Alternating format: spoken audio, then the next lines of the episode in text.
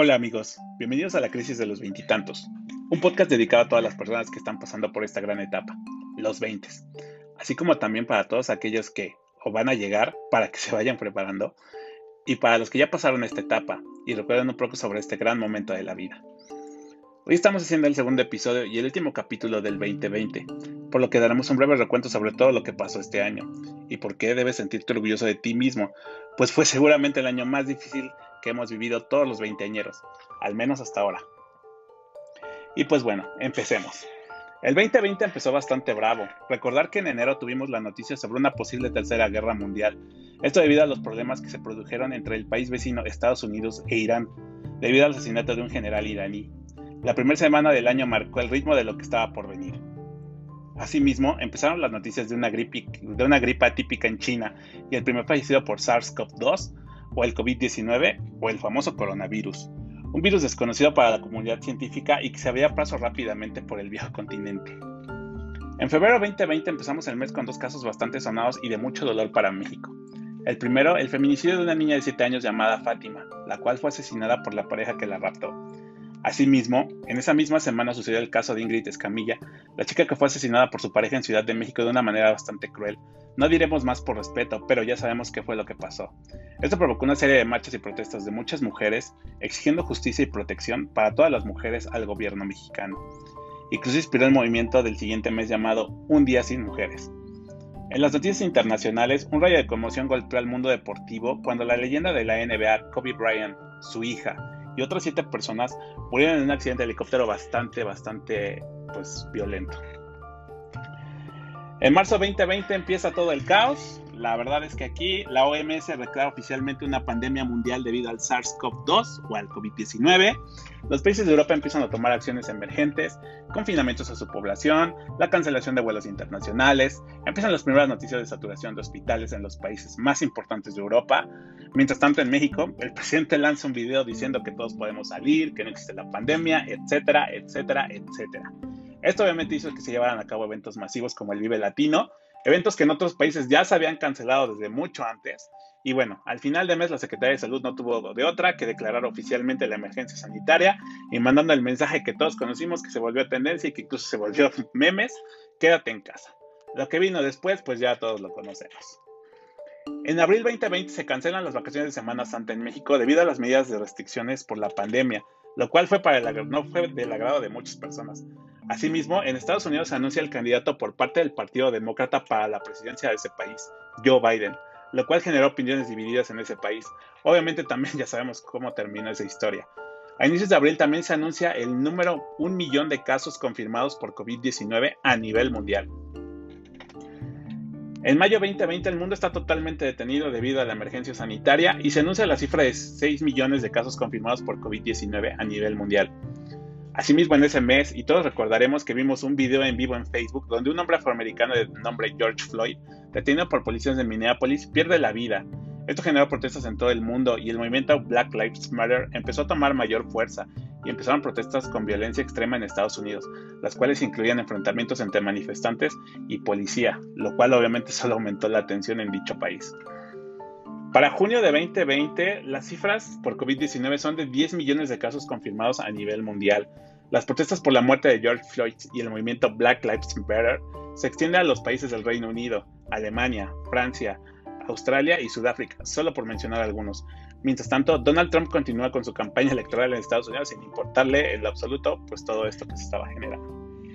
Para el mes de julio 2020, oficialmente se cancelan las Olimpiadas de Tokio 2020 lo cual generó pérdidas millonarias en todo el mundo. Cerca de 100.000 deportistas que habían entrenado bastante se vieron afectados por este hecho. En Japón, esto provocó que su PIB bajara aproximadamente 1 o 2%. Como dato curioso, ah, desde la Segunda Guerra Mundial nunca se habían cancelado unas Olimpiadas, nada más para que se den una idea de lo que estamos viviendo. Las cifras por COVID-19 en el mundo llegan a más de 16.2 millones de personas infectadas, en este mes paso a ser desafortunadamente parte de esta cifra mundial contagiándome de COVID-19, tristemente debido a una responsabilidad de una tercera persona que hizo una fiesta donde se contagió, contagió a toda su familia y después vino a visitarme y evidentemente me contagió.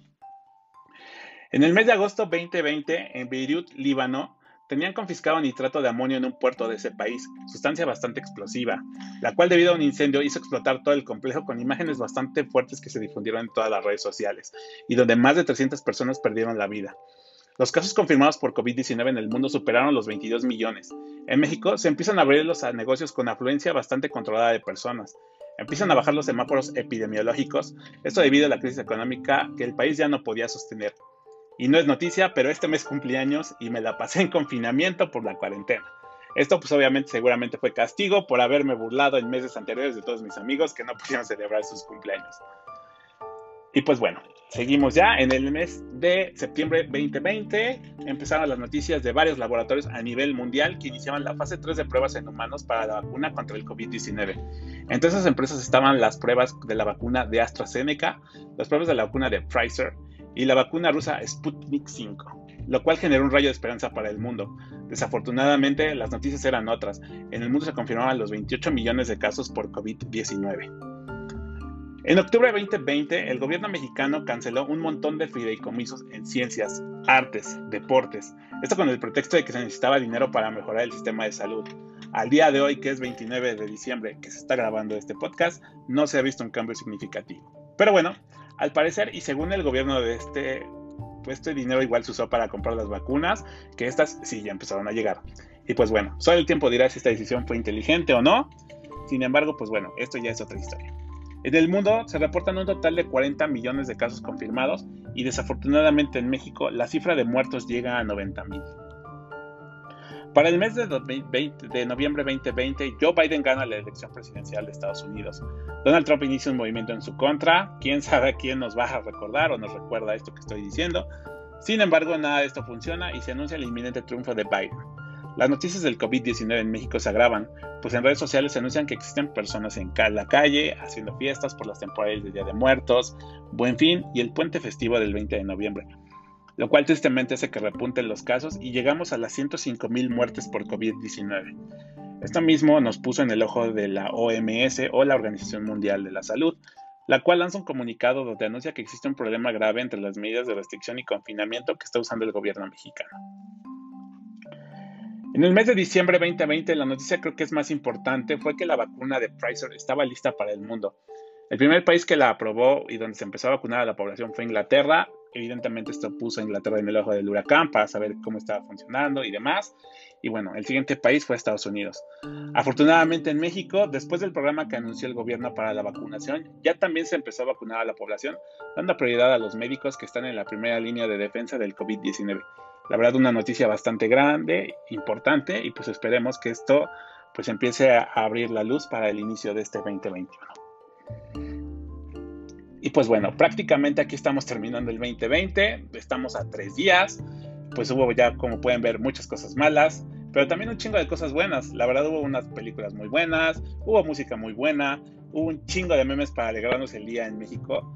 Y también, evidentemente, lo que conocimos personalmente fue que eh, tuvimos acceso al home office, algo que, pues, la verdad, muchos no teníamos o no teníamos de tiempo completo, lo cual, evidentemente, nos dio una nueva experiencia laboral, una nueva forma de trabajo, y pues la cual seguramente llegó para quedarse en muchas empresas. Y bueno, de aquí adelante lo único que les puedo decir es que pues, si llegaste aquí, no, hasta aquí, no tengo más que decirte que felicidades. La verdad, como pudiste escuchar, es un año de bastantes retos, hubo muchos estrés, hubo muchas catástrofes, hubo muchas desilusiones, hubo muchas pérdidas, pero si te sirve aquí sigues y no te queda más que aprovechar el tiempo. Si te, si te sentiste mal este año, si perdiste seres queridos, si perdiste tu empleo o tu negocio, si perdiste un amor, tienes todo el derecho a sentirte así porque en serio te la estás rifando y no nos queda de otra que seguir adelante. Y sobre todo hay que seguir adelante por la memoria de todos los que desafortunadamente ya no están con nosotros. Hay una frase de mi mamá que me encanta y dice, lo único que no tiene solución es la muerte. Creo personalmente que este año nos vino a enseñar algo a todos, algo diferente de manera individual y como sociedad.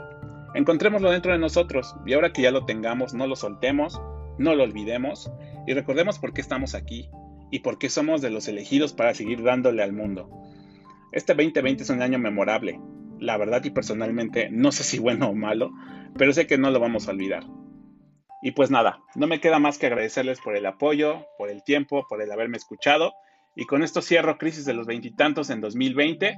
Y pues nada, no me queda más que seguirlos invitando a que sigan atentos, porque se vienen cosas más interesantes para este 2021. Ya estarán viendo. Por lo pronto, no me queda más que desearles un feliz año nuevo, mucha salud, mucha felicidad, mucha abundancia, mucho amor y sobre todo mucha paz para ustedes y sus familias. Neta, pasen la chingón estos días, sigan cuidándose, no hagan reuniones, abracen solo a los más cercanos que tengan y usen los medios electrónicos para decirles a todos los que aman y que tienen lejos lo que sienten por ellos. Ya va a llegar el día en que todos podamos volver a abrazarnos y estar juntos otra vez. Mientras, ayudémosle al mundo a que esto se acelere cuidándonos mucho. Gracias otra vez a todos ustedes y a por un 2021 con madre para todos. Muchas gracias.